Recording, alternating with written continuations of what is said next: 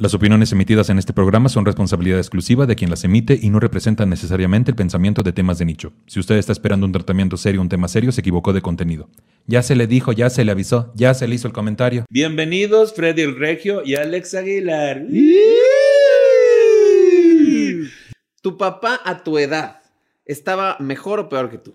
Mi papá a mi edad estaba mucho mejor que yo. A la no, entonces sí nos cayó. Ya, Ya adiós, Freddy, barriga. ya hay que cantarle las golondrinas. Yo creo que Sí, en cinco no. años se yo, nos va. yo ya ahorita a mis 42 empiezo a tener ciertos achaques o inicios de enfermedades que mi papá desarrolló a los 60 y córrele, güey.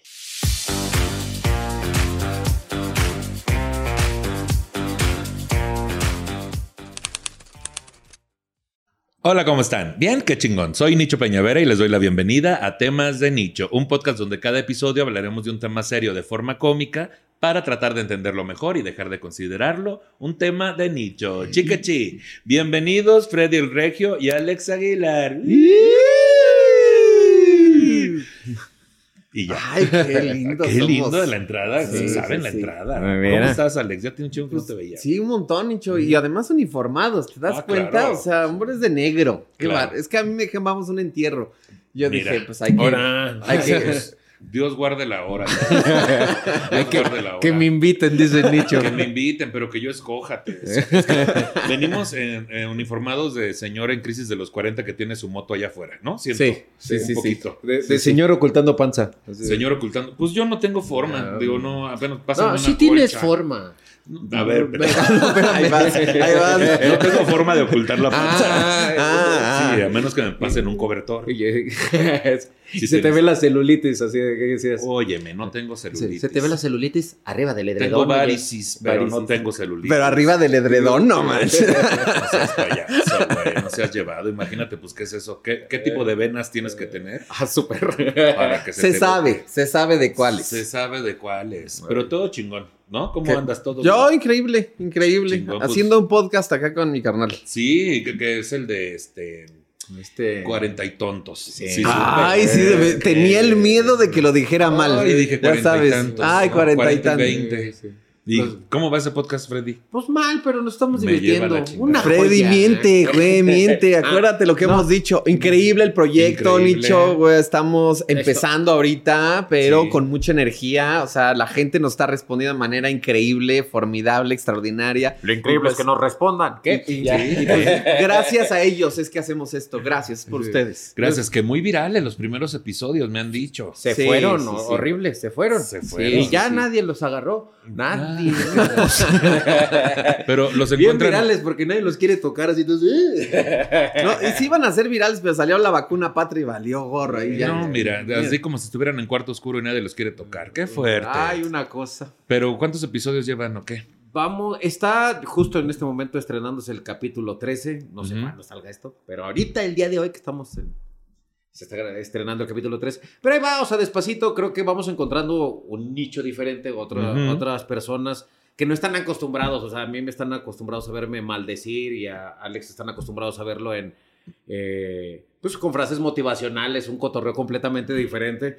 Y ahorita está empezando a llegar el público, ya ves cómo, bueno, vemos cómo ciertas personas empiezan a repetirse en los comentarios, eh, se empiezan a suscribir otro tipo de personas. Entonces estamos bien, creo que va a terminar agarrando eh, tarde que temprano velocidad, pero pues ahorita pues, estamos identificando al nicho al que queremos llegar. Solo, Sí. Yo me estoy colgando nada de los seguidores de Freddy. Ay, básicamente. Pero, ¿y el de los tuyos? Dile. No, mira, yo vi que él tiene una placa de YouTube. Dije, yo quiero la mía. Sí. ¿Qué necesito hacer? Me voy a juntar con el señor de los views y aquí, ay, suscríbanse a mi canal y bla, bla, bla. Y mira, Y bien, bien. que mal, ya subimos como 3 mil suscriptores desde el que arrancamos el podcast. Eso está bien, güey. Ahí va. Ya es Eso algo. bien. ya- ¿Está en tu canal o está en otro Estamos canal? alternando, jueves y jueves. Uno y uno. Va uno y uno. Eh, Freddy el Regio y Alex Aguilar. Así es. Así está en. YouTube. Así mero. Ah, pues qué bueno. Pues para cuando que salga aquí. este episodio ya van en el 16, yo creo. o ya cancelaron. Oh, que la Ah, chingamos. No, no, ni que fuera LB. Oh, Ah, no es Pero ya regresó. No vamos a ver qué. No, espera. Sí regresó eh, y para toda la gente que me pregunta cuándo regreso, no, yo no voy a regresar. Saludos. Saludos cordiales. Saludos cordiales, a papachos. Pero a lo mejor pueden invitar a Freddy. Oh, que Ah, la que la chingada. Chingamos. Ah, no, mira, si quieren ya, híjole, un candadito me Nos vamos voy a a, poner. Sí, por favor, Nicho. No, qué fuerte. Pues hoy justo vamos a hablar de algo que creo que nos atañe a los tres. ¿Tú ya tienes 40, güey? Ya. No mames. Yo soy más grande era que más Freddy. chico, güey. Tú acabas de cumplirlos, ¿no? No, apenas los va a cumplir. Yo pensé que tú no tenías todavía 40. No, yo soy más grande que Freddy. Pues vamos a hablar de la crisis de los 40 el día de hoy. ¿Cómo les pega ese asunto? ¿O ya lo van sintiendo o qué cosa? Güey, tengo 40 años y estoy usando una gorra para atrás. Tú sabrás. Bueno, pero usas gorra desde hace un chingo, güey. Ah, sí, porque, Desde que pues, se mira, quedó calvo, básicamente. Pues sí. porque ahí está. Ahí estamos. Pero sí, o sea, no me molesta cómo me veo calvo, pero de repente. Quiero un cambio de look. Y, y esto es lo más próximo. Así, Cuando, cuando yo cierro ciclos. Y puedes sentir que hasta tienes pelo, ¿no? Sí, Y todo, mira. ¿no? Así de que, ay, me voy a cortar el fleco. Y ya, te lo Ya, pasas para atrás. todo. Ay, qué hora de pelirrojo y te compras una de los, de Ay, los, mira, este, me medio peiné de lado. Sí, ándale. Ya, eso es Ah, todo. De Will Smith, mira. De Will Smith. Ahí está. Y ahora y- pégale a Chris Rock, un enano. Y ya te ves más ahora. y ya te ves más chavo con la gorra de lado. Se sabe. Se sabe. O sea, ahí mira, te ves. así, ¿cuántos Oye, años? yo 17 años ahí, ¿eh? No, sí, ya estamos. Así se ven los 17 años. Sí. ¿Y a ti cómo, a ti cómo te ha pegado, güey? Pues mira, a mí me ha pegado, mira, también en el cabello, ve, ve nomás esto, ve nomás esto, o sea, ya, ya, ya, No, cada pero vez hay comparando menos. acá, tú eres el tío Cosa, ¿no? A- al lado de Freddy todavía ando greñudo, todavía ando. claro. Pero fíjate que más, a mí me, me está pegando recientemente, ¿eh? No creas, o sea, sí, sí, llevamos apenas, ¿qué será? Unos, unas tres semanas, cuatro semanas que empezó así la crisis, pero sabrosa, güey, así. Es, es más como en el rollo justo de lo que abarca la crisis de los 40, como esa parte de sentirte que no has llegado a tus metas, que no has cumplido, que eres insuficiente, que toda esa, esa parte que estás haciéndote viejo y que ya estás, de- no, no estás haciendo nada, que no estás trascendiendo, que los objetivos que tenías no llegaron y entonces te sientes como un poco derrotado, decir, güey, ya mejor renuncio a todo a la chingada, me voy a poner un puesto de algo en. Acapulco y Tiempo. adiós, ¿no? Así, interior casa, blanco y negro. Alex prende un cigarro y comenta al horizonte.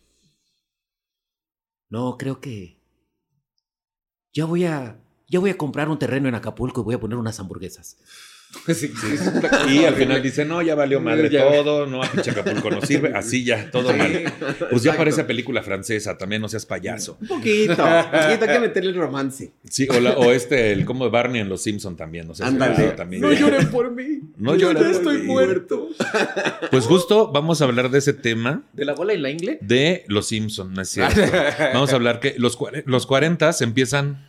No, no se empiezan. Ya está, es que tres palabras se llaman. Los 40 se piensan como la parte media de la trayectoria de la vida, la consagración de la adultez. ¿Cómo me estás diciendo que voy a llegar a los 80? Es que ese es el pedo, güey. Cumples 40 y luego siguen 81. O sea, no sé por qué chingados. Tu siguiente cumpleaños ya sientes que tienes 81 años, güey. Así. Ya todo valió pito.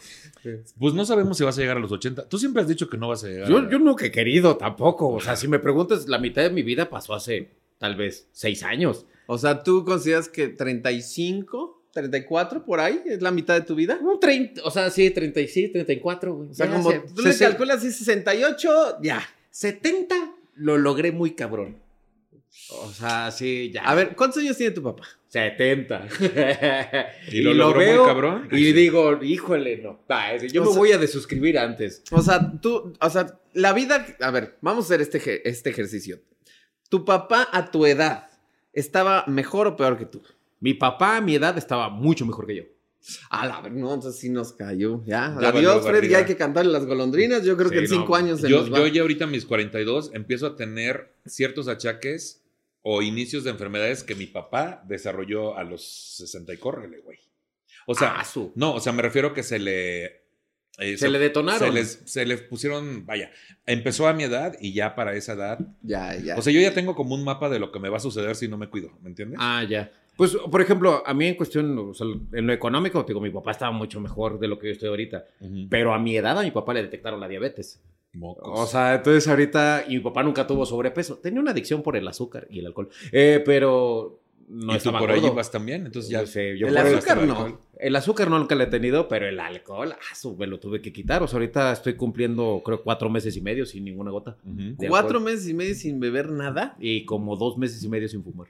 Muy bien. Muy bien, muy ¿Por bien. qué? Porque esa es mi crisis de los 40. Hay gente que se sale a correr y que dice, no, es que ahora soy runner y hago hiking. Yo no, yo dije, le voy a bajar a mi pedo. Yo no sé ni qué es hiking. ¿Qué es eso? Como trepar cerros. Caminatas Trepar cerros. en cerros, así. Ah, bueno, está bien. Sí. Bueno, está bien. Cuenta Mira, yo ir fui a al gimnasio y me jodí la espalda. No, hombre, no mames. Esto tiene dos días, güey. O sea, por eso lo ves días, así. güey. O sea, me, me- estaba haciendo sentadillas con barra. La última, Nicho. La última repetición de la última serie de todo. Ya nada más iba a acomodar la barra y de repente oigo un ¡trac! Dije, Oh, oh.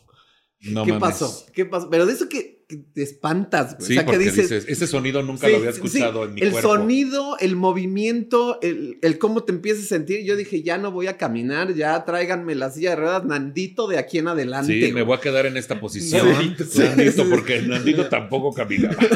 La maldita lisiada. Sí, la maldita lisiada.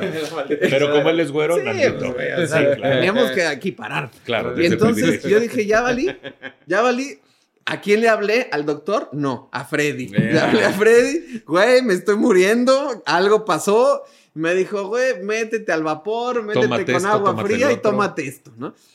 Y en efecto, eh, hice eso, me tronó, me, me- me arregló y ahorita ya estoy mejor. Ya ahorita ya, ya, me, ya puedo levantar los brazos sin dolor. Pero ya no ha es, sido es una médico, ganancia. ¿verdad? No, ¿para qué? Sí, ¿Para claro. qué? Porque luego los médicos te echan la sal, te dicen, es que tú tienes esto, y a partir de ahí tienes Deja que tomar medicamento de ¿Qué cosas que no tenías antes de ir al médico. ¿Qué tal que voy al médico por esto y me dice que tengo otra cosa? Fíjate, ¿qué tal que te advierte? No, pues estás enfermo de esto y mejor atiéndete. No, ¿Qué ¿para tal que voy por la espalda y te dice, tienes colesterol alto? Dices, ah, chinga.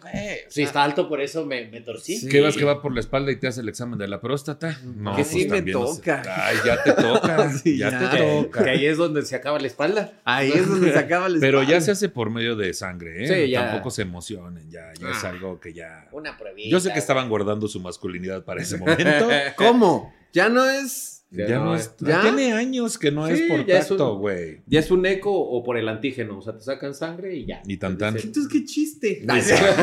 Es lo que yo digo, yo por eso me les adelanté. Pues justo, en esta cuestión de, lo- de la crisis dice que al cumplir 40 muchas personas acaban cuestionando todo lo que han realizado en sus vidas y el por qué siguen con una rutina que quizá no disfrutan del todo. La denominada crisis de los 40 es un hecho que muchos experimentan. En fin, burlar las primeras señales del envejecimiento con ayuda de Botox, plasma o láser son algunas de las reacciones frecuentes. Otros buscan, en una aventura amorosa, recuperar emociones propias de los 20, comprarse la moto que soñaban de adolescentes o incluso el subidón de adrenalina que implican actividades de riesgo se plantea como bálsamo a lo inevitable que es envejecer. ¿De alguna de estas algo similar que hayan hecho hasta ahorita? Pues mira, o sea, no están para saberlo ni yo para contarle, pero si hacen un close-up, notarán que a mis 40 años, desde los 35 uso cremas hidratantes y No antiarrugas. mames, yo no sabía eso, güey. sí, güey, y por eso, mira, o sea, estoy ojeroso, pero arrugas no tengo. Tiene una extraña en su baño que dice blanqueamiento anal, no sé por No qué. sabemos para qué es. Se Pero lo ponen los dientes. descone- Desconozco porque yo digo, pues, ¿para qué? Yo no he ¿Quién lo visto que se le blanquee, decía. Yo lo veo Sí, del yo- mismo Yo tono. cada vez lo veo más oscuro. Sí, decías. Es que me has visto sin depilar. Ah, con razón, ya entendí. güey. Ya, también si lo desmarañas ya se ve más Mira, la blanco. moto la tuve a los 30. ¿Qué moto? Así una itálica, decías. No, una te- chopper. tenía una Ventito y después Ah. una Yamaha. Y, Ajá. y- y Freddy la yo y entonces ya la ya, vámonos. Chinga, Adiós, la- no, me la robaron. Esa moto me la robaron y la recuperé, pero ya, ya como que ya estaba salada, así como que Sí, ya no sí, la sí. quiero, la- me deshice de ella y no he vuelto a tener moto. El convertible, espero que llegue. Mm. a, ese, a ese sí, a ese sí quiero apostarle. Al convertible sí quiero que llegue. Y que el convertible no sea yo. Ay, qué bárbaro. Pues quién, sabe. ¿Quién sabe? ¿Quién los sabe? 41, Uno nunca mira. sabe. Oye, hay muchas personas que no es que se conviertan, porque pues no, pero todos tenemos un rango muy cabrón que de repente dices, ay, sorpresa, tenía esto por aquí guardado. Ay, mira, así el Fíjate, espectro. En El uno de los capítulos de Cuarenta y Tontos hablamos del macho calado. Ajá. Y justo hablamos de todo lo que va de los 41, de por qué es un número tan eh, importante en México y por qué se le da tanta prioridad, Estigma. estigma y cosas de esas. Y, y de- y el baile de los 41. Bueno, todo ese tema lo desarrollamos por ahí en un capítulo. Pero yo creo que, por ejemplo, a mí, si tú me preguntas, yo ahorita sí ya estaría como buscando un botoxazo por ahí. O sea, como que ya hay ciertas arrugas que digo, Ay, ya tantito, o sea, nada más un piquetillo ahí, nada más tantito, leve, así, leve, tantito para Así, volver. Ay, Ay, Y un ya, adiós, piquetito. arrugas. Adiós, arrugas. De la sorpresa. Pero a- adiós arrugas. Hola, hola ojos saltones. Como el gato, como el gato. ¡Ay! así se sentía esto. Güey, pues yo tam, o sea, yo sí también, cuando ya me río así desde hace tiempo, aquí se me marca también cabrón, güey. Y ahorita se me. De repente amanezco en, la- en la mañana aquí con dos rayas. ¿no? Sí. Ah, Entonces, ya, las pero- enojo. Pero yo en mi vida he usado nada, güey. O sea, mamá siempre de que ponte crema aunque sean los codos. Nada, güey. O sea, nada más cuando de plano sí ando soleado y reseco, como ahorita, debía haber poner, puesto crema. Pero fuera de eso, no. O sea, también tiene que ver la genética y todo ese desmadre, ¿no? Sí, obviamente. ¿Tú cuánto tienes usando tus cremas? Tengo como cuatro años o cinco. Y o es un ritual. primero con, con bloqueadores, o sea, bloqueador solar, y luego ya tengo como dos años, no, tres años ya con la antiarruga. Ay, qué Pero- loconchón. Y mira, con razón. Ay, no. Se ve uno fresco. Pareces nalga de bebé, te decía. Sí, aparte es eso, por ejemplo, Si no eso- fuera por la barba, diría que eres Isa González. güey. Pero pero antes de las operaciones, decía- Ah, como antes de todo. cuando no tenía dinero. Oh, que Oh, la que la chingamos. Eh, pero, eh, eh, por ejemplo, ahorita lo de la dieta, que ya, ya es una combinación, ya es un híbrido. Antes hacías dieta porque, ay, me quiero ver bien. Ahorita es, me quiero ver bien, pero también ya sé que si me salgo tantito de estas, ya sabes qué es lo que te causa mal. Ya Pri- sa- ya primero la acidez, güey. Acidez no, pero yo eructos, güey, a la vida. O sea, si yo como palomitas en el cine, güey, va a estar de aire por todos lados. Entonces ya sé que no debo, güey. ¿Cómo le dio pena decir que se pedorrea también Sí, bastante? sí, sí, sí. Pero eh, no, yo erupto. Lo que hago es eruptar No, mucho nada y más. así. Eructo por el ano también a así veces, erupto pero, por el ano pero sigue y siendo un hasta a veces hablo por el ano. Así. Y a veces tomo aire Probando, el probando. ano. Sí. No, a, mí, a mí lo que me pasa, primera, la primera señal es la pinche acidez, güey. La que sigue el reflujo. La que sigue, este, ya me quemé la pinche garganta por, por tener reflujo. Y así, güey, nos vamos. De que si ya hablo mucho, de repente ya me trabo, se me seca y se me cierra la garganta. Tengo espasmos de repente. Y eso no me pasaba pinches antes. Ahorita que subí de peso de a madre, este, me valió madre como cinco meses. Ya no puedes hacer eso, güey. La pinche ropa no te queda, te cansas de a madre. El otro día me paré del sofá a la cama y ya iba bien bofeado. Todo eso, cabrón. Pues vamos a tratar de desmenuzar este tema que dice acá, pues primero vamos a ver qué es la palabra crisis, que se refiere a una situación difícil, peligrosa o complicada que atraviesa un individuo, una comunidad, una organización o incluso un país. Generalmente una crisis implica un cambio significativo e inesperado que pone en peligro el funcionamiento normal de algo, generando una sensación de desequilibrio y un alto nivel de estrés.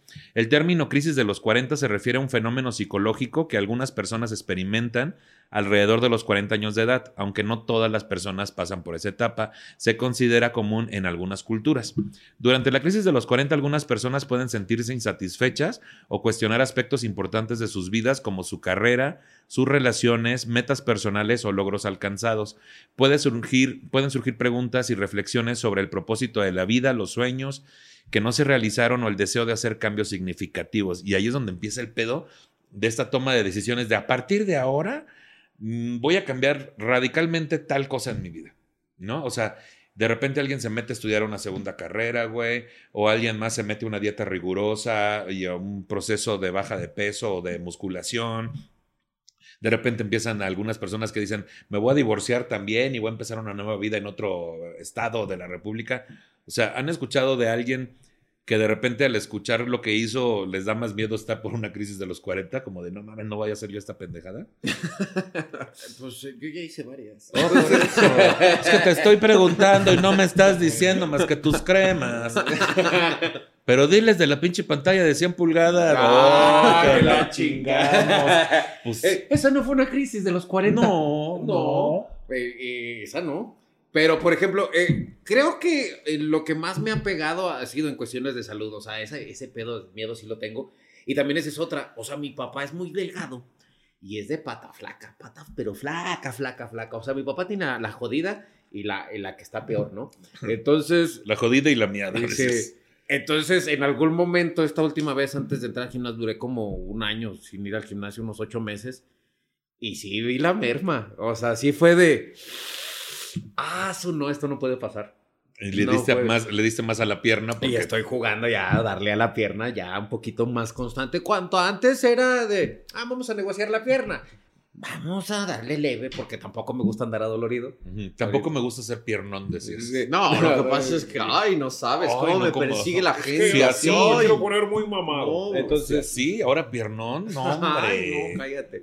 Eso es- siempre se me echa una estupidez que llegue la gente al gimnasio y decir, es que no me quiero poner mamada. Güey, No. era como si fueran cinco segundos así. Levanté tres veces y ve cómo me puse, güey. O sea, no Sí, no manches. es como- Así es de un que montón de te- trabajo. Te, ponen tu programa para un mes y dices, pero sí, sí, no me pongo muy mamado. En un mes no.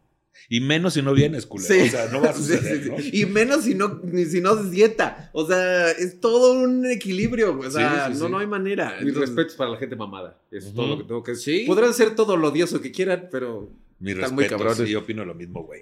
Pues, dime, dime. Ah, no, pero es eso. O sea, por ejemplo, hay otros cabrones que te empiezas a topar en los open mics. Y dices, ok, a los 45, 50, ¿quieres intentar la comedia? No te voy a quitar el sueño, pero sí sabes lo que tienes que dejar para estar de este lado. O sea, yo, nosotros cometimos el riesgo a los 30 y ya estábamos tardecito, ¿eh? Sí. O sea, ya jugamos este pedo tarde. Por ejemplo, yo dejé la arquitectura a los 28 y me empecé a dedicar a la comedia a los 30, Sí. a los 29, pon tú. Y Alex igual, o sea, estaba de, de licenciado.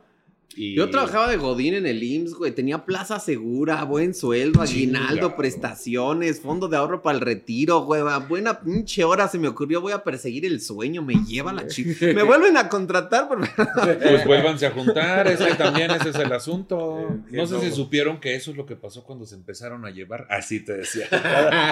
Tú querías ser actor y luego a la comedia. Y tú también le, le diste a la conducción y. Pues sí, poquito, o sea, ¿no? locución, conducción, la, la- la actuación también me gustaba, la comedia. De hecho, empezamos a hacer comedia juntos. Pero justo en el momento que, que estábamos como pues, ya empezando a dar un siguiente paso, un poquitito antes de que saliera Estamparados y todo ese rollo, a mí me contratan en 97.7 y entonces yo ahí fue como que dije, nada más me estaba agarrando la comedia para, para esto, Sí. bye, adiós. Y yo solté ya todo lo que era comedia. Ahora me arrepiento también un poco de eso, o sea, porque dije, ¿Qué tal sí? Sí, o sea... Pero ya te vimos hostear shows de comedia y creo que estás bien ahí en la locución, ¿no es cierto? sí nos tocó estar juntos en algún elenco. Sí. Este, y ahorita, ¿dónde está la gente? Porque a lo mejor están. ¿Dónde está? ¿Dónde está la gente? ¿Dónde está la gente? ¿En dónde estás este, en radio? Porque la gente debe estar diciendo, yo ubico esa voz. En radio estoy en la Z. La, la estación número uno de la Ciudad de México. Eh, es güey. una estación de música regional mexicana y yo tengo un programa todos los días, de lunes a domingo, de 1 a 3 y de 5 a 7. Ujú. Entonces, pues ahí estamos haciendo radio, pero también de alguna manera estoy contento porque es una radio en la que me dan oportunidad de tener contenido. O sea, Sí. nunca me verás presentando una canción. O sea, yo no voy a salir a decir, y a continuación llega Y Edwin no lo Luna", verán básicamente porque es radio. También lo No, ya hay tú. streaming, güey. O sea, también, güey. O sea, por Ey, Dios. Y o sea, te chingó. Güey. Pero sí, yo no presento canciones. Sí. O sea, no presento canciones, no hablo de la música. O sea, es, termina la, la música, entro yo con mi contenido, termina mi contenido y van comerciales o va música. O sea, pero en realidad yo no estoy ligado a la música regional. Porque la neta ni la conozco, güey. O Sí, sea, sí, sí. eh, me dieron la oportunidad de estar ahí y pues me dijeron, ¿cuál es tu sueño? Y dije que la gente me escuche. Entonces me dijeron, aquí te van a escuchar 10 veces más que en cualquier otra estación. Entonces dije, tienes razón, yo no conozco nada del regional mexicano. Me dijeron, no me importa, quiero Ujú. que hagas tu programa aquí. Y entonces, Dentro de. Yo dije, pues padre, ¿no? Chingón. entonces, pues ya llevamos prácticamente cinco años ahí en la Z. Entonces, pues contento. Pero fíjate que me pasa algo, Ujú. justo como con el rollo de la crisis de los 40, Tres semanas, tres semanas. que, que de repente siento que soñé barato, güey. Ah, a todo nos pasa, güey. A todo nos pasa. Incluso te está yendo a toda madre económicamente, tu nivel, tu calidad de vida está chida y dices, ay, pero si trabajara más o si en tal momento hubiera aprovechado tal oportunidad o si le hubiera echado más ganas a tal cosa, pero cabrón, es, es- una fantasía, no sabemos. O sea, Sí, claro. ¿Y cuánta gente dice, puta, este cabrón lo admiro y todo lo que tiene, o todo lo que ha logrado, independientemente de lo económico, y no valoramos lo que tenemos? Sí, sí, es que de sí. eso se trata. Es que creo que todo tiene que ver con que, no a los 40, sino desde los 25 ya decíamos, es que mis papás a esta edad ya tenían esto, esto y esto. O sea, también hubo un cambio en cuanto a las prioridades de adquisición de bienes y etcétera de nuestra generación a la anterior. No, y comprobado está que somos la primera generación que va a ser más pobres que sus papás. Sí, o sea, claro. había una, un sistema de desarrollo. ¿Qué? Yo, ¿qué? A mí se me preocupa un poco porque así que digas, uy, cuántas cosas Sí tienen me preocupa demasiado porque así que, así- o sea, yo, yo, o sea, mi papá ya ni está, ¿no? Pero cuando estaba tampoco era que tuviera tanto, güey. o sea, Entonces, Pues así que tú digas que mi papá ahorita le anda sobrando, pues tampoco. Pero también es una generación que se permitió arriesgar diferente, pero ya tenían carros, tenían no, pero, hijos, güey, tenían... o sea, neta, o sea, tú recuerdas a tus papás, güey, a tu edad ya tenían hijos, Sí, tenían claro. casa, tenían, y ¿cómo carajos le hacían? Sí, a mi edad mis, mis papás ya nos tenían a nosotros tres, o sea, y mucho, mucho antes, güey. Y lo de carros y casas no, pero, pero hijos sí. A lo mejor justamente por eso no lo tuvieron, por culpa de nosotros, Sí. Los hijos, no sé. Sí, no, pero por ejemplo, ya a mi, a mi edad mi papá tenía cuatro hijos, güey. Mocos. Y todavía faltaba uno. O Sí, sea, cierto. porque eran cuatro hijos, pero el menor de sus hijos, que era yo, tenía Mm. nueve años. Y todavía faltaba uno más. Dices, no mames, ya estate quieto, perro. Sí, Entonces, estate quieto, perro. Si les iba chido, güey. Si hay una estructura diferente. Obviamente, si te mides con tus papás, bueno, en mi caso sí me genera un conflicto porque mi papá le iba muy bien. Pero algo que he hablado con mi, con mi hermana, que la forma en la que nosotros estábamos trabajando es, es totalmente diferente. Ujú. Porque a mi hermana también le pega. Mi hermana pues, es un poco mayor que yo. Y trae todo este cotorreo. Es que papá ya había logrado esto y ya había hecho esto. Y digo, sí, güey. Pero papá trabajaba para Pemex. Y papá dio moches. Y papá hizo esto, esto y esto y esto. Nosotros no, nosotros vamos tranquilos y por la derecha. Y lo que tenemos difícilmente nos lo van a quitar. Mañana en Relájate. Monterrey buscando todos al papá Sí, de sí, Freya. sí, así, a que- ver, ¿dónde está el señor Moches? ¿Cómo se apellida el señor Moches? Ya ¿No? El señor Regio Moches. El señor Regio Moches. Pues bueno, algunos síntomas justo que son comunes en la crisis de los 40 pueden incluir ansiedad, tristeza, sensación de estancamiento o la necesidad de hacer un balance de la vida. Es importante destacar que cada persona vive esta crisis de manera diferente y que puede variar en su intensidad y duración. La crisis de los 40 puede ser vista como una oportunidad para el crecimiento personal y la revaloración de los objetivos y prioridades. Muchas personas encuentran formas de superarla mediante la búsqueda de nuevos intereses, el establecimiento de metas renovadas o la adopción de cambios positivos en su estilo de vida.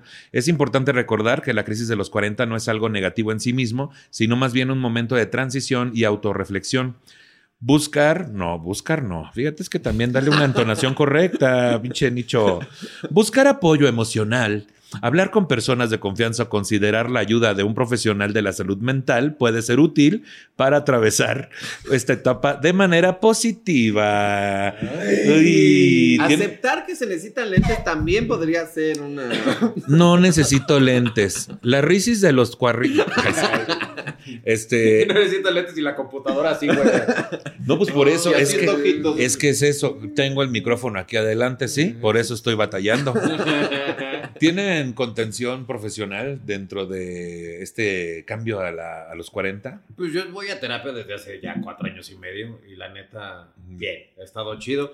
Creo que la crisis de los 40 per se no me está pegando, pero, por ejemplo, sería ridículo de mi parte no decir que las heridas de mi infancia no las he estado trabajando y recorriendo. Entonces, en mis 30 fueron un reflejo importante y ahorita estoy tratando de hacer las paces con mi niño interior y todos los daños que pudo haber sufrido, tanto por el entorno en el que creció como por mi ignorancia y, y tratar de hacerlo a un lado para seguir adelante.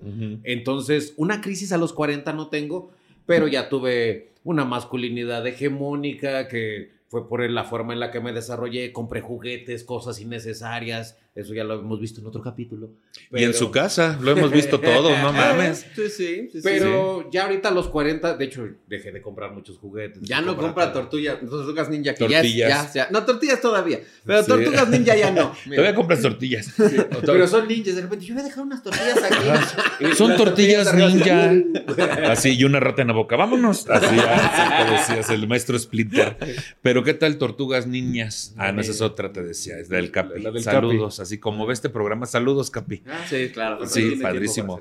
Sí, pero entonces tienes ese apoyo, Sí, ¿no? sí. Y por eso, o sea, ¿crees que mucho de evitar la crisis de los 40 sea justo resolver cosas pendientes de heridas que tenemos de, de nuestra infancia y adolescencia? Pues ha, ha sido, en mi caso, adormecer el impulso. Porque el impulso sigue estando ahí, las ganas de hacer una pendejada, las ganas de salirte de- de gastarte el dinero en estupideces, de irte de viaje, de andar de irresponsable. Entonces, Ah, los viajes no lo considero estupideces.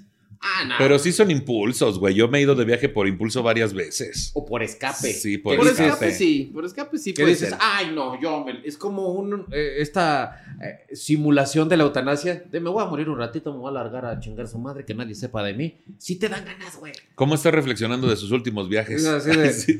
Güey, güey, güey, Güey. güey. A ver, ¿cuál fue tu último viaje? No, no le digas cuál fue tu último viaje. ¿Qué hiciste con la tarjeta en tu último viaje? ¿Qué hiciste con la 100 tarjeta? mil pesos. No mamemos. Yo, yo nunca he visto ese dinero junto, te 100 decía. mil Él tampoco. pesos pasar Porque fue con la tarjeta, te 100 estoy mil diciendo. pesos el último viaje. ¿Valió la pena? Sí. Sí, sí, sí estuvo bien. Mira, o sea, sí fue toda la tarjeta, pero ya estaba considerado. O sea, ya estaba contemplado ese presupuesto, o sea, ya se tenía ahí. Porque el- era el límite de la tarjeta, si no. No, no, no, no, de hecho sí, de hecho no sé cómo no me la frenaron antes porque ya estaba sobregirada la tarjeta. O sea, en ese momento mi límite de crédito de la tarjeta era de 90 mil pesos, yo ya llevaba 100.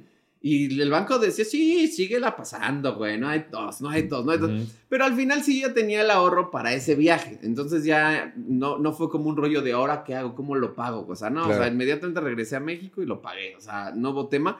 Pero sí fue un poquito más de lo que yo tenía Contemplado. contemplado. Ujú. Pero no me arrepiento. O sea, no me arrepiento, no me arrepiento. El problema es que tomé malas decisiones en ese momento. Y. Entonces, pero no te arrepientes. no, o sea, no me arrepiento porque en realidad no son malas decisiones, fueron buenas decisiones. El problema es que junté muchas cosas al, al mismo tiempo. El problema es que fueron muchas decisiones juntas. Sí. Sí, Y exacto. entonces, pues ya cuando gastas en muchas decisiones, sí, ya después es como de, ¿qué hiciste, imbécil? O sea, ya es como de, ah, y entonces ahí te cuestionas y te dejas ¿Qué estás terapia. viendo así la... No mames, ¿qué es esto? Y te metes y... Ah, ya me acordé. Sí. y luego, y luego que te empiezan a caer cargos de la semana pasada de que el restaurante no hizo el corte y hasta ahorita hizo el corte. Eso sí me pasó. Puta, o sea, sí, que yo ya había pagado. Yo, yo, según ya dije, ya estoy tablas, ya pagué todo el viaje, ya estoy. Y de repente me empiezan a caer carguitos. Y yo ya en. A ver, yo no reconozco este. Ah, fue de hace. Ah, no, entonces Sí. sí, era mío. Sí, Sí, cierto. Pensaste que ya la habías librado. Sí. La cruda de voucher. Y Ah, todavía tienes que pagar un poquito más. Y fue como de, chihuahua. Yo pensé que ya pero la había no te arrepientes. No, no me arrepiento. O sea, estoy feliz, estoy contento, solamente. No, y te ves. Pobre. Y tú, solamente pobre. y, y tú pero tienes contención, güey, también terapéutica. La acabo de dejar porque el imbécil. Me dijo que tenía 40 años. ¿Cómo se atreve? Porque no pasó mi tarjeta con el imbécil. Sí, es que ya estaba sobregirada, digo. No, lo que pasa es que, o sea, ya llevaba un ratito y como que habíamos trabajado cosas bastante bien. Pero de repente llegó un momento en donde sentí que nos empezamos a enviciar, o sea, como que ya no estábamos avanzando, como que de repente yo sentía que volvíamos a regresar al mismo punto, al mismo punto, y yo como que decía, entiendo que hay un origen y que hay una base y que tenemos que resolver eso para poder avanzar, pero ¿qué más quieres que haga? O sea, ya trabajé esto, ya trabajé el otro, ya trabajé aquí, ya trabajé, ya hice con mi familia esto, esto, esto, esto, con la gente que quiero. ¿Qué más necesito hacer para avanzar? Porque siento que no, y como que no sentía que hubiera una explicación, sino como que Hace cuenta, sentía como el güey que llega a la escuela y que no preparó tema y que, vamos, saquen su libro, ¿no? O sea, así sentía. Sí, les voy a dictar algo. Ajá. Les voy a poner una película. Y de repente fueron como dos, tres sesiones así que dije, ya no me estoy sintiendo a gusto. Y ahí Y, entonces cortaste. dije, voy a, a buscar otra, o- otra terapeuta. Y corté y fue cuando me di cuenta que soy pobre. Y entonces dije, bueno, mira, ahorita es un lujo que no me puedo dar. la Se me terapia". quitó, se me Sí, quitó. sí. Estoy curado, estoy curado, ya. Sí, a huevo. dándose de alta solo, muy de Sí, los 40. exacto. Muy- Ay, pero bueno, también nos hemos dado de alto un par de veces, güey. Yo como seis. No, yo llevo como dos nada más. Pero bueno, justo hablando de esto de la crisis de los 40, hay otro tema que es el envejecimiento cerebral. Somos seres orgánicos y así como la piel se vuelve menos tersa o los huesos pierden densidad, nuestro cerebro también cambia con el paso del tiempo. De esta forma, el envejecimiento natural del cerebro está marcado por una serie de circunstancias que definen los cambios que se producen en el ser humano y que pueden tener una influencia directa en la crisis de los 40. La plasticidad neuronal, el deterioro neuronal y la reserva cognitiva, no mames, dije todo bien, ¿eh? Estoy muy orgulloso de mí. Es que decía neuronal, neuronal, neuronal, muchas veces. Y la reserva cognitiva, no me van a aplaudir, ay, estoy harto. Apláudanme. Y, y la reserva cognitiva son cambios que se producen en el cerebro al pasar los 30. Estos cambios son causas que pueden explicar la temida crisis de los 40. Ay, George Barso, George, George. Barsokis, psiquiatra y profesor de la neuronología, neurolo, neurolo, por eso, neurología de UCLA. Era una palabra difícil. Sí, Era- estaba difícil. sí, sí, sí. Definió esta estimulación cerebral de forma muy gráfica en su estudio sobre la crisis de la mediana edad y su relación con los circuitos cerebrales. El cerebro humano es como una Internet de alta velocidad más que como un ordenador. La calidad de las conexiones es la clave de su velocidad, fidelidad y capacidad general, dice este señor, que no voy a repetir su nombre.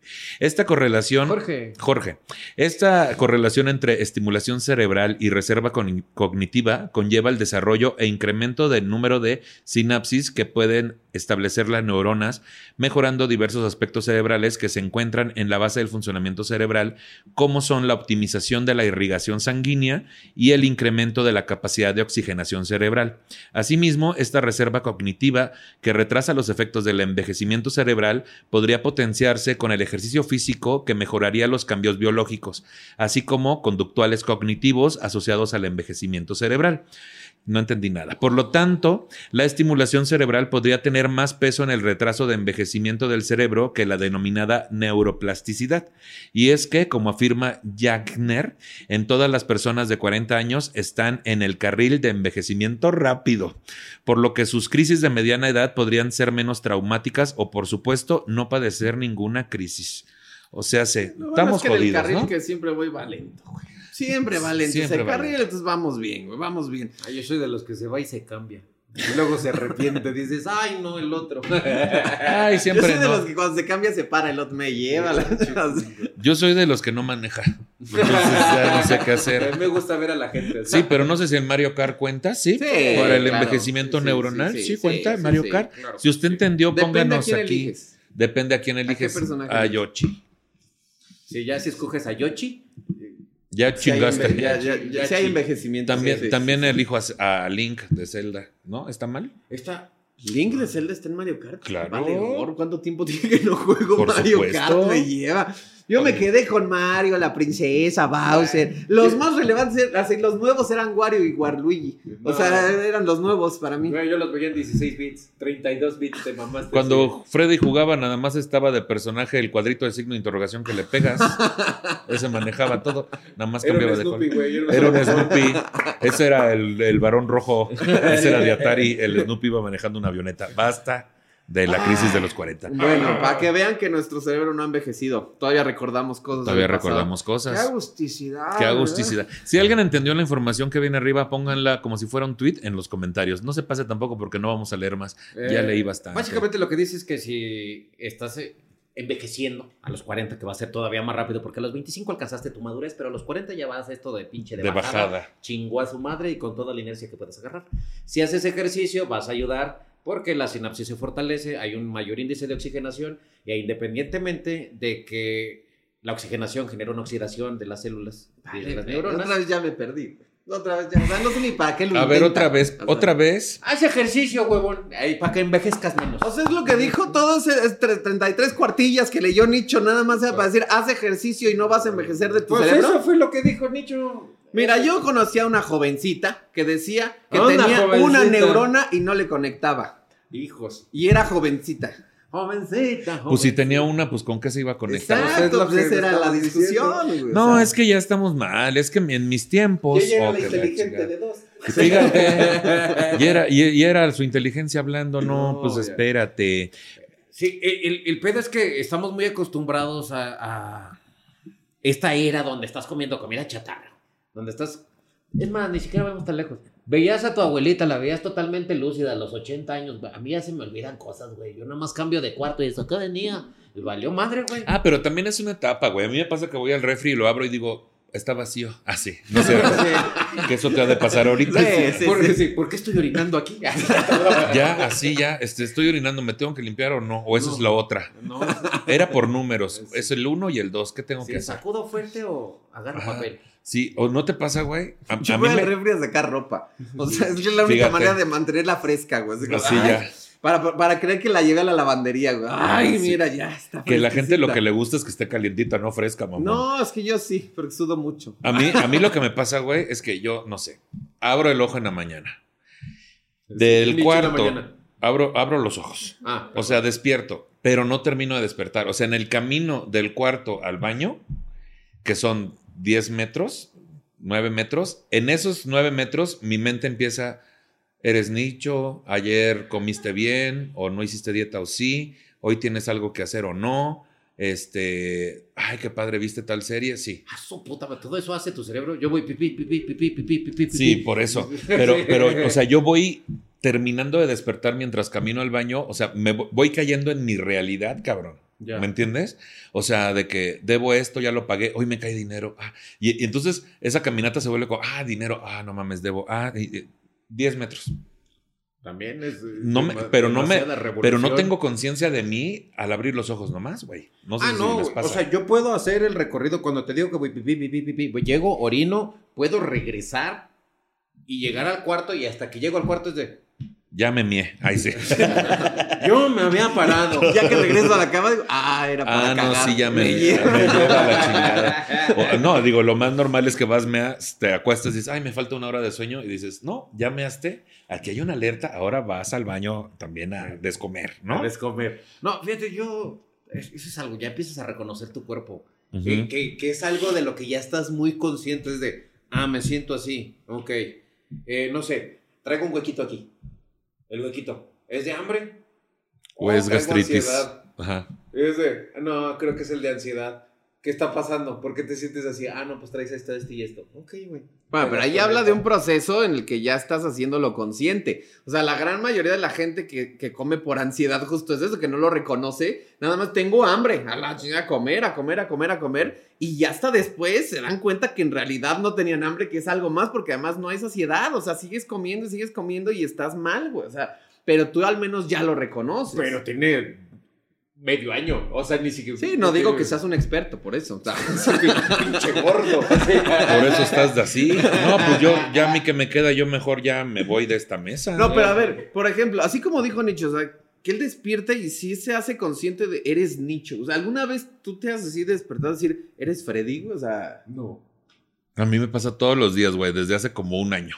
Y no sé si tenga que ver con que empecé a tomar ansiolíticos o sepa su madre, pero justo por ahí va. Yo, yo es más como cuando tu mamá te deja jugar cuando sabe que te vas a meter un putazo. Que te dice, íralo, ahí vas. Íralo. Ahí vas. Así me levanto yo y íralo, pendejo. Íralo. Y luego de repente a veces me despierto con una sensación de culpa y tengo que justo analizar Sí. para decir, no, no hiciste nada. No, no debes pasó nada. No pasó nada. Ah, uf. Y ya, me hace gusto. No sé, Sí. porque mear con culpa a mí se me hace muy desagradable. pues bueno, Pero no se quita la persona. ¿Qué haces? ¿qué haces? Pero también te lo pidió, pues Ay, entonces... Pues de Shower. perdido que cierre la boca. No, Lo no, menos, que, que por yo- qué ¿o dices. ¿por qué? No lo limites, si quiere, pues qué. También, ¿qué tiene? Pues bueno, hablemos de otras cosas aparte del Golden Shower. Ajá. Aquí dice que las características... ¿Eh? ¿Por qué qué? Que dices, ya mear y ya expulsado, güey. Ya ni meas de una sola, güey. Ya es de. pues, Ah, no, sí. Tienes que pujar tantito. Apretar el ano. Ahí sí, para que... que estás orinando y al final es de. Me voy a mojar si me levanto ahorita. No, Sí, o, o lo que viene siendo el escurrimiento en los huevos, ¿no? O sea, me refiero a que pues ya, ya terminaste tú de miar, Sí. pero estás sentado porque estás haciendo de, pues, estás haciendo de la caca, ¿no? Sí. Y entonces de repente dices, ya terminé de miar y dices, qué padre, salió con potencia, todo bien. Y de repente dices, ay, ahí viene otro. Y ya, nada más, Es- hola. Se asoma, ay, voy por, quiero saludar a tus huevos. que, te, que te levantas, te limpias y te volteas y un extra. Ya. Que la chingada. hay una estrella, una pipí ahí. Vámonos. Ahora sí, Vámonos ya, ahora sí, vámonos. Ay, Pues no, bueno, qué bonito programa. Eh, hablando de características de la crisis de la mediana edad, puede manifestarse de diferentes maneras y las características pueden variar de una persona a otra. Sin embargo, a continuación se presentan algunas características comunes asociadas con esta etapa. Primero, la autoevaluación. Por eso, autoevaluación. Durante la crisis de mediana edad, las personas tienden a reflexionar y evaluar su vida hasta ese punto. Pueden cuestionar sus elecciones pasadas, logros, metas y el rumbo de su vida en general. Justo era lo que estaban diciendo ahorita y está muy cabrón ver las expectativas que tenías de tu vida y de lo que creías que ibas a conseguir. Sobre todo porque la vida te da falsos triunfos y no digo que no sean triunfos per se, pero normalmente llegas a un lugar y dices, por ejemplo, ya grabé mi especial, Si ya grabé mi especial, ya de aquí es la fama. No, no es la fama, güey. No, ¿qué crees que no? Oye, ya estoy en Comedy Central. Ya de aquí es la. No, ¿qué crees que no? Oye, ya vivo de esto, güey. Y, y tuve un mes en el que gané el triple. Ah, bueno. Así va a ser siempre. Y no. Y no. Entonces son puros ahí de que dices, no puede ser, güey. ¿En, cuál- en qué momento voy a triunfar como está en mi cabeza? Probablemente Lo que pasa es que justo tenemos esa imagen del éxito de que cuando llegas. Ya es estático. Ya, Ya, o sea, ya lo lograste, güey. Ya ahí te vas a quedar. Ese, es- de ahí todavía para más arriba, güey. Y de la felicidad pensamos lo mismo. Sí, sí. Ya me sentí contento porque ya trabajé mis cosas y la chingada y, y ahorita este mes tengo bien mi cuenta. Ya, así va a ser. ¿Por qué? Por el pinche felices para siempre, güey, Sí. de todos los cuentos. Pensamos que así se va a quedar el pedo. Y, y así también, o sea, y no nada más en, las, en, la- en los cuentos de Disney, sino también en las películas, güey. Siempre que tienen un final felices y se casaron, güey. Ya con eso, güey. Ya, ya, o O nadie sea- sabe que los problemas vienen después, güey. O sea, Sí. es como, no, ya se casaron, ya fueron felices. O sea, estamos güey. educados con simbolismos de éxito, güey, que al llegar o Sí. tener alguno decimos ya chingamos y no, no es así. O sea, viene un desencanto, ¿no? Justo otro es la búsqueda del significado. Muchas personas en esta etapa buscan un mayor sentido y propósito de sus vidas. Pueden sentir la necesidad de encontrar una nueva dirección o reevaluar sus prioridades. Otra es, ah, ¿se te ocurrió algo ahí? ¿Querías decir algo? ¿No? Ah, no, pero. ¿Querías, ¿Querías decir algo? ¿Se te ocurrió? Es que en veces pasa. Eh, que sí, o sea, nosotros tenemos una necesidad precisamente de darle un valor específico a nuestra vida porque te han enseñado eso. Ujú. Tú vivi- viniste al mundo por algo y eres una persona entre no sé cuántos millones. Eres el es- especial. El esperma más rápido y la que ya se determinó que no es el más rápido, pero te están diciendo constantemente que tienes que tener una razón, una cúspide, un porqué en tu vida. Y cuando te das cuenta dices, pero es que no he logrado nada. No, sí has logrado, no lo, no lo que te enseñaron, no lo que está ahí, pero has logrado No, cosas. pero sí, yo creo que también ese rollo de sentirnos que somos demasiado especiales, Ujú. sí nos perjudica. O sea, Ah, ahí sí, tienes claro. a la mujer que anda con un casado pensando que cuando esté con ella ya nunca más va a volver a ser infiel.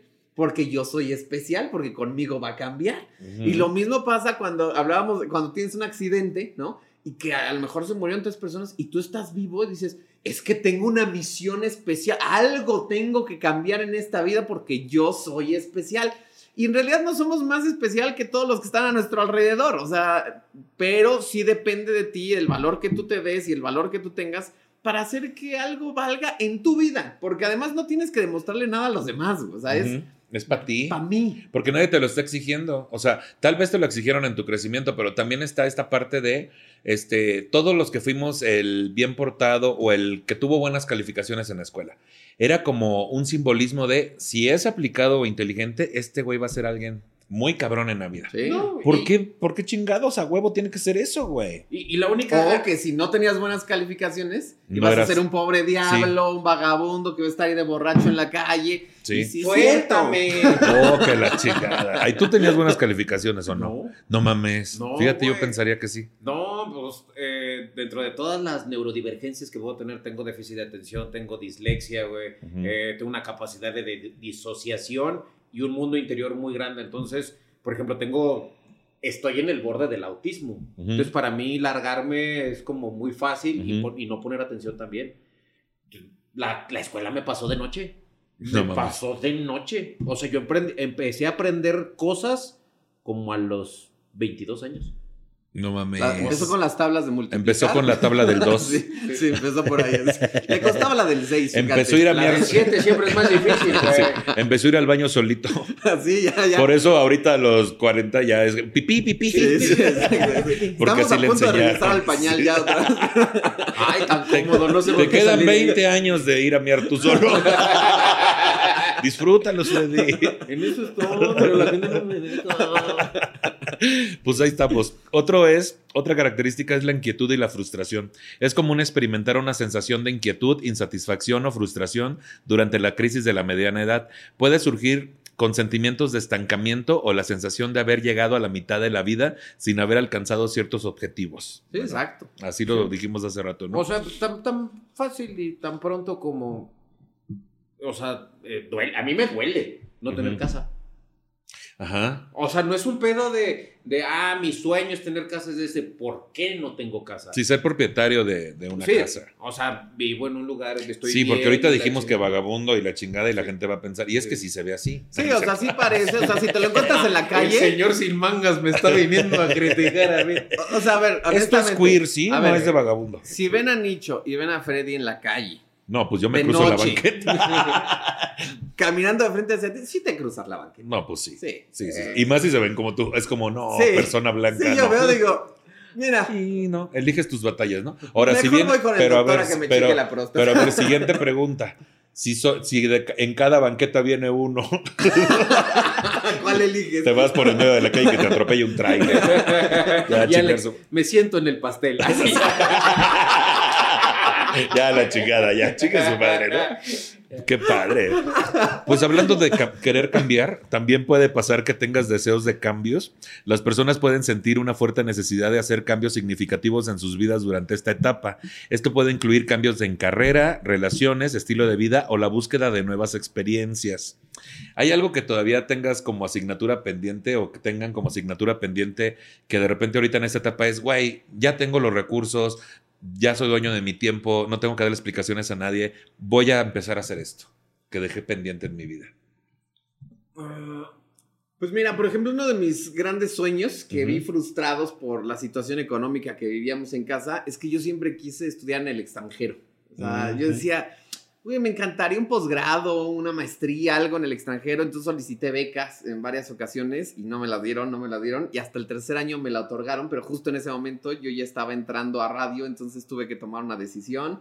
Y dije, para acá hay que pagar todavía y aquí me van a pagar. Entonces, pues ya mejor le entro. Y Entonces siempre me quedé con ese rollo así pendiente de decir, me gustaría estudiar en el extranjero. Pero, por ejemplo, a pesar de que a lo mejor ahorita podría, porque digo, ok, podría financiarlo, podría hacer esto, como que ya hay un punto en mí que digo, ¿Ya para qué? como que ya, ya, ya estás grande, güey. O sea, como que voy a llegar a la, a la escuela con los chavos, ¿no? Así Ujú. ¿qué pasó? El, el profe, no, no soy El el, profe. O sea, entonces como que esa parte sí me empieza ya como a generar un conflicto.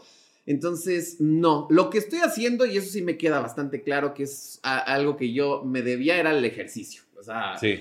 como que dije, en toda mi vida nunca me había puesto a hacer ejercicio como lo estoy haciendo ahora, así de disciplinarme, de ir todos los días, de la dieta. Bueno, no es dieta propiamente, pero Sí, de comer cuidar. sanamente. Entonces, como nunca lo había hecho, ahorita lo estoy haciendo. Y sí me queda claro que ahí es un rollo ahí como de, de ciertas inseguridades que tuve todavía de más joven. Es más, una amiga que, que- que tenemos me decía que tenía brazos de niño con polio. ¿no? O sea, Suéltame. entonces yo así como de, ya, espérate, estúpido. o sea, Sí. sí. pero no es tu Suéltame problema. y te Sí, ibas. Sí. No es cierto, no hagan, es que eso está mal. Freddy, no viste, porque sí también. Te acordaste de algo, ya sé de qué te acordaste, pendejo. Ajá, y luego, güey. Y pues por eso me metí al gimnasio, básicamente. Súper. Pero yo, por ejemplo, ahorita, este, después de esta etapa de ya fastidiarme de estar tragando por impulso, porque te fastidias, güey. Ay, no parece. Pues sí, pues sí, fíjate que sí, sí pasa. Estoy bien fastidiado. Entonces, este, ya, Yo cuando me fastidio, como. Yo Pero cuando como me fastidio, como. Ay, pero también está siempre esa meta de cuándo chingados me va a dar las ganas de hacer ejercicio todos los días, güey. O sea, Sí, yo ya quiero que me rompan el corazón. Ya te lo rompieron. Ay, entonces ya pasó. bueno, ahora quiero que me rompan el... Así ya te ibas, te seguías, ¿no? Con una de esas, sí, Sí. no, sí te levantas. Sí, te- no, sí. Hay hay una frase que no me canso de repetir que es del señor Oscar Burgos, que el cabrón dice, la única razón por la que yo hago ejercicio, si no conocen a Oscar Burgos. el- Mi el paisano, perro Marumo, gran comediante Tampico, Tamaulipas. Tampico, Tamaulipas. 62 años el señor y está rayadísimo. Sí, no mames. Y dice, la única razón por la que hago ejercicio es porque quiero levantarme hasta el último día de mis vidas, de mis vidas. De mis vidas. Porque tiene todas. Mis no, vidas es un perro. Es un Ajá, sí, perro. es un perro. Eh, es un gato. Hasta el último día de mi vida quiero levantarme, ir al baño y limpiarme yo solito. O sea, que esos... Y dices, güey, es una gran meta. No es una enorme... Está bien, güey. O sea, también Ser- yo siento que tiene que ver ser casado autosufici- con una chava de veintitantos, ¿no? O sea, también un poquito. Pues igual y para funcionar bien. Pero te digo, habla de cien. autosuficiencia. Si quieres quedarte en este mundo, yo creo que la autosuficiencia es un gran deseo, güey. Sí, pero ¿cuántos mamados no vemos que se mueren en un spring break, güey, y tienen 20 años? ¿Qué? Eh. Ah, pues sí, pero... Ah, bueno, también don, don Oscar. ¿O que la chi- ¿De qué? ¿Qué? Por eso. Ah, que le- Por Que eso. le daba por oler espejos. Entonces, Bueno, pero tú, cabrón, a ver tú. ¿Yo qué? De ahorita, o sea, que dices, ah, tengo esta asignatura pendiente. Mi, mi única asignatura pendiente, la única razón que podría competir con la comedia, porque amo la comedia muy cabrón, creo que quisiera un programa tipo Wild On, así de que viajar y comer y andar por todo el mundo. Y pues si no me lo dan, podérmelo producir yo. Eso me encantaría estar acá comiendo, produciendo, tener ahí mis realizadores y poder viajar primero por el país y luego a ver a dónde. Ujú. Creo que esa es la única que tengo y no la veo tan lejana. Fíjate, Obviamente me falta presupuesto, pero no lo veo tan Ode, lejano. mi Ujú. novia, Ujú. ella hizo un programa para Canal 11 que se llamaba Comamos México. Y entonces su labor era irse a todos los estados de la República a probar la gastronomía de, de cada Qué estado. rica. Era como de, uy, qué delicia. güey. O sea, Sí, eso poderte sí aventar algo así, sí está. Si el mío se increíble. llamara así como Amamos México, este, sería de otra cosa. Así de primer destino, Oaxaca. Aquí tenemos estos 25 hombres que pinche a la madre. chingada, ¿no? Ya estaría padre. Ahora quieren saber cómo se hace el pulque. Ay. ¿Por qué sin nada? Comamos México. Estamos en Cuba. Así ya. Que porque me valió madre. Ya. Así ya. Estamos aquí en Cuba. Pues, Vinimos a. Aquí a- estamos en las inmediaciones de Brasil. Sí. Así ya. Río de Janeiro. y por inmediaciones me refiero a estos dos hombres. Así ya. Yo, yo la que tengo pendiente es la y del estas dos teatro. cuerdas que estoy saltando. A la- y el nudo bien grande. Este, yo lo que tengo como pendiente es lo del teatro musical, güey. O sea, porque lo de la actuación siempre me gustó desde morro y estuve en teatro y la madre. Y por X y Y ya lo pude cumplir en, en cine y en teatro y en, y en algunos comerciales. Me gustaría explorar más ese mundo, pero también es re mal pagado ya cuando uno se acostumbra a otros ingresos, güey. Pero lo del teatro musical me mamaría. Sé que también es mal pagado, pero estaría increíble que de repente llegara cierto número de seguidores para que me inviten, porque ya ves que así se, Sí, se usa sí, ahora. Ahora, paréntesis, si ustedes creen que como comediantes ganamos mucho, no, los teatreros ganan muy poco. Entonces, Es no- eso. No, crean que es de que, no mames, pues cuánto gana, pinche Sí, comediante?" es al revés. No, bueno, es que en general el teatro en México es muy mal pagado, muy, muy Sí. mal pagado. Todos los que hemos hecho alguna vez teatro, o sea, sabes que lo haces por amor, güey. O sea, es como, Totalmente. me encanta esto y lo voy a hacer por, para disfrutarlo, pero, pero en realidad no hay, no es una lana que te vaya a alivianar en No, algo, o sea. No, y, y obviamente me refiero también a que a cuántos comediantes que de repente ni son actores, bueno, yo no me considero actor porque no estudié, pero sí tengo experiencia en teatro y en cine y esa madre, pero de repente dices, ¿por qué fulano está ahí? Ah, pues por su número de seguidores. Y dices, puta madre, esas oportunidades nos las deberían de dar a los que mínimo tenemos una puta noción, ¿no? Y no sé si entiendas a qué me refiero ese sentimiento. No, pues obviamente. Eh, eh, Evidentemente, por ejemplo, en mi caso, yo vine acá por el teatro. Fue mi crisis de los 30. Ujú. Dije, no, al diablo la arquitectura, vamos a hacer teatro. Y vienes acá y te das cuenta que se hace más teatro, pero sigue sin consumirse el teatro. Entonces, no hay forma de que eso sea redituable. La gente que se dedica al teatro, mis respetos. Puta sí. Mis respetos. Un cabrón es que ocho obras de teatro en un mes. Ocho.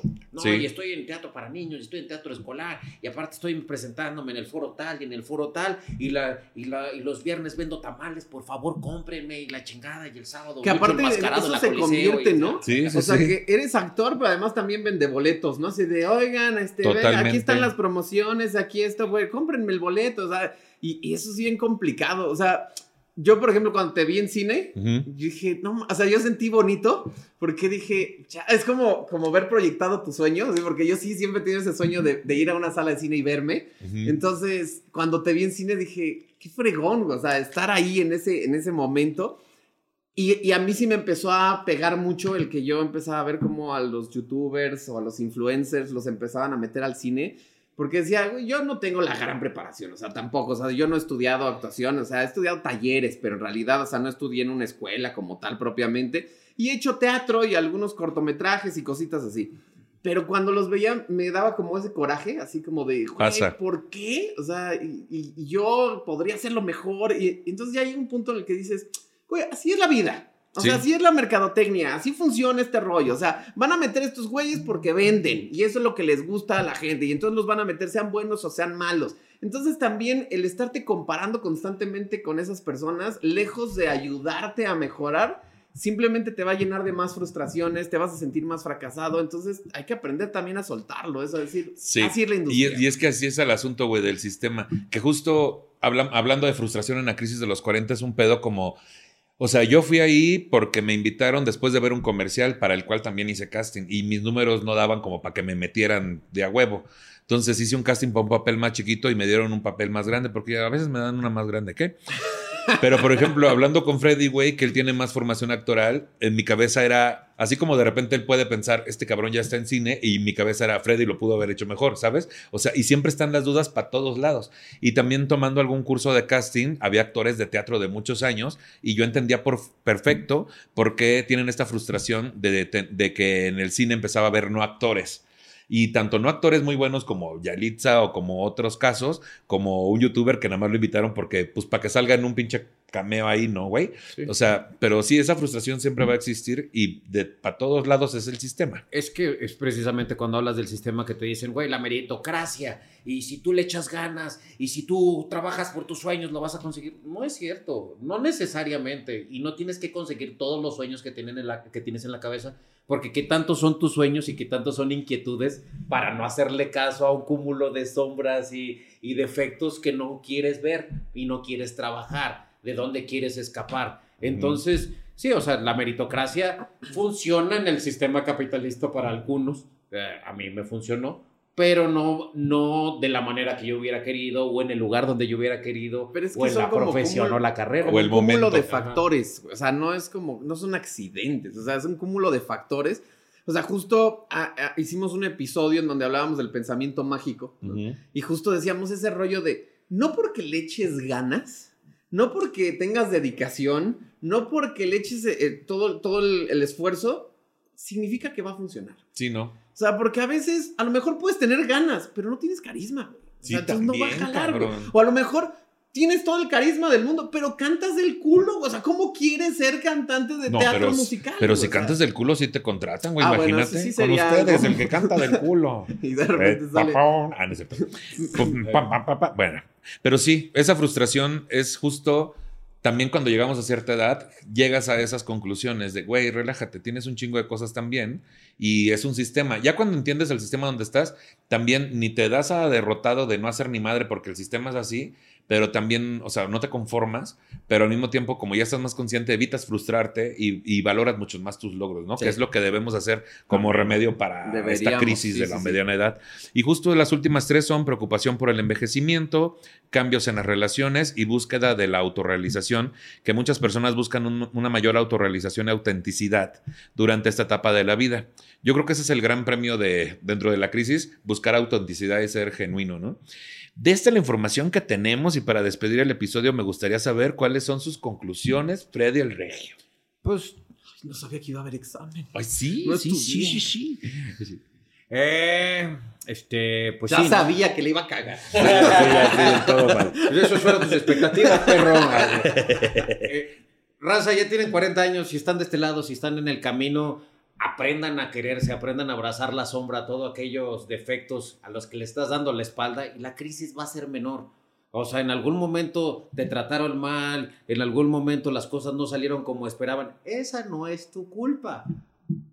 Trabaja en ti, ve a terapia y te vas a dar cuenta que eventualmente vas a poder abrazar la persona que puede ser y pues si la abrazas estás más cerca de ella. Eso es todo. Sí, muy bien. Un aplauso. Ay, sí. Aplauso al joven regio. El joven Regio. Eh, pues miren, yo lo único que les digo es que normalmente, por costumbre, por sociedad, por lo que quieran, asociamos más la crisis de los 40 a los hombres que a las mujeres. Justo por esta parte de los méritos y de, y de alcanzar y lograr cosas. Pero también las mujeres sufren una crisis muy fuerte. Y, y también les empieza a pegar mucho en el rollo de, de la, de la- de la cuestión estética. De decir, güey, es que ya me estoy haciendo vieja, es que ya las arrugas, es que eh, ya la flacidez, es que bla, bla. Y entonces empiezan a cuestionar mucho. Y justo en esa, en esa intención de querer mejorar o de querer no caer en esa crisis, pues es donde empiezan a esos llamados segundos o terceros aires y a buscar la aventurilla por acá y la venden para sentirse validadas y decir, no, todavía estoy bien, todavía puedo. Y los hombres somos bien estúpidos. Entonces nos vamos por, ¿ves? Nos vamos por salidas Bueno, bien ustedes básicas. Ah, Sí, no, nosotros somos tontos, somos cuarenta y tontos. O sea, eh, nos, vamos por salidas bien básicas y buscamos un escape en lugar de, de enfrentar las cosas. Entonces, yo lo único que les digo es, la crisis va a llegar. O sea, no importa en qué estatus te encuentres, no importa si tienes pareja, si estás soltero, si tienes dinero, si no tienes, si tienes un buen trabajo, no, va a llegar, porque así es parte de la vida. Entonces, lo único que te puedo decir es estarte preparado lo mejor que puedas. Ten a tu terapeuta, ten a tu gente cercana y pues abraza lo que tenga que llegar y enfréntala, porque no hay otra manera. Si escapas, mira, ahí vas a estar de chaborruco como ciertas personas. Suéltame. Pues justo, justo eh, el entender que hay un sistema ayuda muchísimo para evitar ciertas crisis, tanto de autorrealización como el evitar cuestionarte si has hecho lo suficiente, que casualmente el sistema es lo que te lo exige, tanto como hombre como mujer, el llegar a cierta edad y pensar que ya es el fin de tus días porque vas para abajo, es algo que el sistema nos metió en la cabeza. Y por último, un mensaje a todas las personas que no están en esta crisis, como me ves, te vi, o cómo es, como te ves, Como te ves, como me te vi. ves, me vi, como me ves, te verás. No, es Y es- como te ves, me vi. Y como me ves, quién sabe si llegues. ¿Quién perro. sabe si llegues, perro? Y en palabras de la sabia Susana Zabaleta, chamaca, chamaca pendeja, pues de quién vas a aprender, ¿no? Porque ta- estamos en esta, en esta situación en donde los medios digitales envalentonan mucho a las personas eh, que tienen otra edad y que ahora cada vez más jóvenes piensan que ya lograron un objetivo de vida y que ya trascendieron. Y la invitación es que cambiemos un poco del sistema occidental que se trata mucho de lo económico y los logros simbólicos del dinero y nos vayamos un poquito al, oriental que es más sobre el ser, el trascender y a partir de ahí casualmente empiezan a llegar buenas oportunidades económicas y pues para los chamacos de 20 que critican a los chavorrucos chinguen a su par, ¿cierto? y pues nada. Chingue es- su madre, que ha de tener mi edad. Que ha de tener nuestra edad. Y entonces, este, pues eso, muchachos jóvenes y muchachas jóvenes, respeten porque de quien más pueden aprender es de la gente con experiencia que les puede orientar y ayudar en sus procesos. Y pues eso, este, gracias Freddy, gracias Alex. Gracias, ¿Dónde. ¿Dónde le sigue la gente? Cuéntenos, este, ¿dónde están sus contenidos? Pues nos pueden seguir en nuestras diferentes redes sociales. Yo estoy como Freddy el Regio, Freddy con una sola D, Alex-Aguilaré. Y estamos en 40 y tontos ahí en YouTube haciendo contenido juntos. Chiquechi. Y la neta está bastante padre. Ojalá que puedas ir a visitarnos. Sí, pronto. pero por supuesto, pues ya entro en el, en el grupo de los 40 y tontos. Ya. Aparte también es otra, estamos a punto de dividir el, el El contenido. contenido. porque tenemos 40 y tontos y 40 y tontos news, donde damos las noticias de una manera un poquito más relajada, pendeja y con nuestra opinión que nadie nos pidió. Entonces está chido. Pues ahí está, Freddy El Regio y Alex Aguilar en las redes sociales, sobre todo en YouTube, para que vean su contenido. Quiero agradecer a los producers por la producción de temas de nicho y a Charlie Ortega por el guion para el mismo. A mí me encuentran como Nicho Peñavera en todas las redes. Este episodio está disponible en mi canal de YouTube, Nicho Peñavera, y en todas las plataformas de podcast como temas de nicho. Comporta, compórtalo, no, compártalo para que lleguemos a más personas. Y por último, si usted se siente ofendido por el tratamiento que le hemos dado al tema y tiene un montón de sugerencias sobre cómo hacer este programa de forma correcta, le sugerimos dos cosas. Una, no nos escuche. Y dos, produzca si uno se le estuvo di y di. Hasta luego, amiguitos. Sí. Chiquechi. Ya estamos viejos. Oh, que la chingada. Ay, sí, es cierto. Bueno, qué agusticidad, ¿verdad?